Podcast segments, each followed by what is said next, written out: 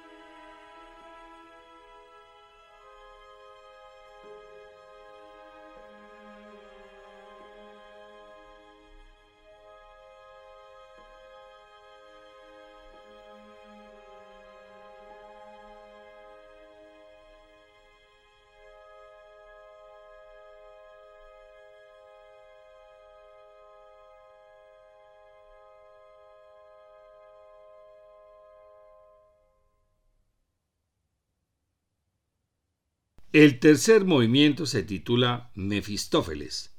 Es una parodia grotesca del primer movimiento, usando deformaciones negativas de los temas de Fausto. Solamente emplea un tema nuevo proveniente de su juvenil concierto para piano y cuerda titulado Maledicción. Mefistófeles se presenta a Fausto con una frase: Soy el espíritu que siempre niega. Por esto no tiene temas propios sino negaciones de los temas de Fausto. Después aparece el tema de su juvenil maledicción y sigue después el tema heroico deformado a modo de burla de Satán. Después de volver al tema inicial del primer movimiento, la música se detiene y el oboe aprovecha para tocar el tema de Margarita, repetido luego por las trompas. El tema aparece sin variaciones, pues Mefistófeles no es capaz de cambiar el amor de Margarita, pero continúa atormentando a Fausto con su propio tema y el de la maledicción, que lleva a un poderoso tutti de la orquesta. Vuelve a aparecer el tema heroico y la alegría del diablo se manifiesta en la interpretación triunfal del primer tema, al que sigue la maledición, pero el triunfo no se produce ante la aparición de Margarita, precedida por una sección de arpegios muy wagneriana. La obra termina con un coro final interpretado por voces masculinas que representan a los ángeles que se llevan el alma de Fausto en el triunfo final del amor. El tenor solista canta con el tema de Margarita los últimos versos. Después de un breve interludio se repite desde el principio, pero con un tono más solemne y con más intensidad. El coro se une al final triunfal con la intervención del órgano.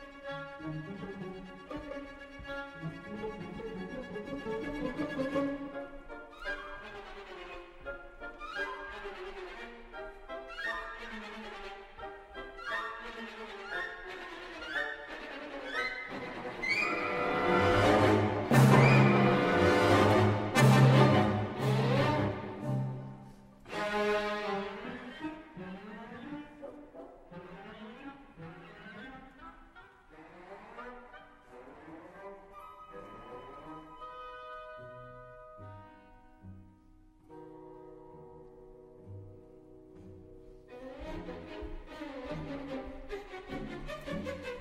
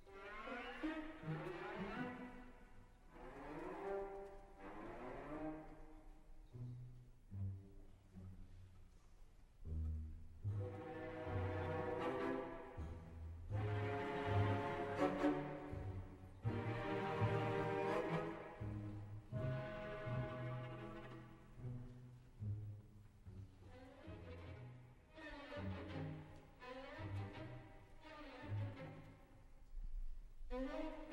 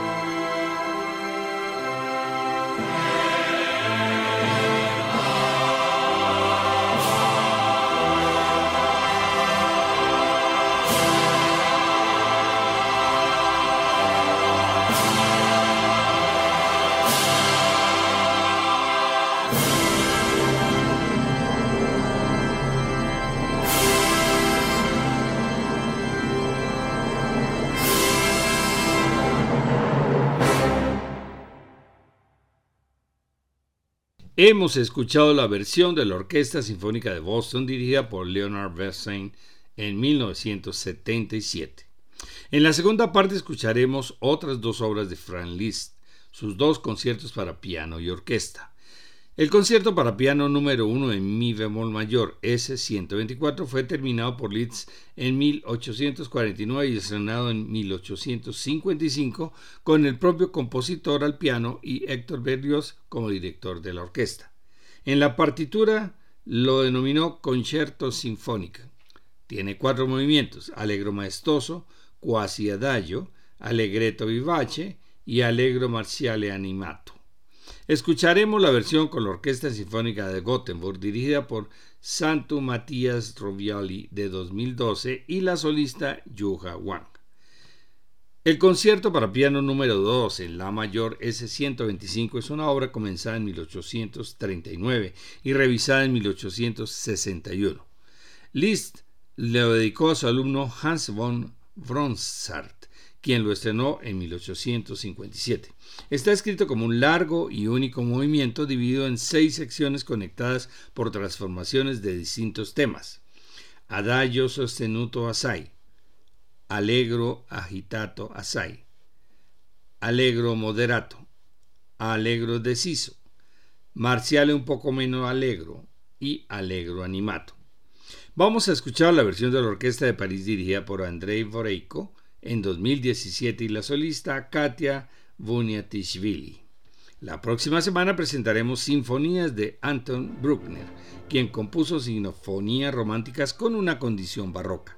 Su posición estilística queda dividida entre los progresistas, seguidores de Wagner, y los conservadores, seguidores de Brahms. Les esperamos. Gracias por su audiencia, buenas noches y felices sueños.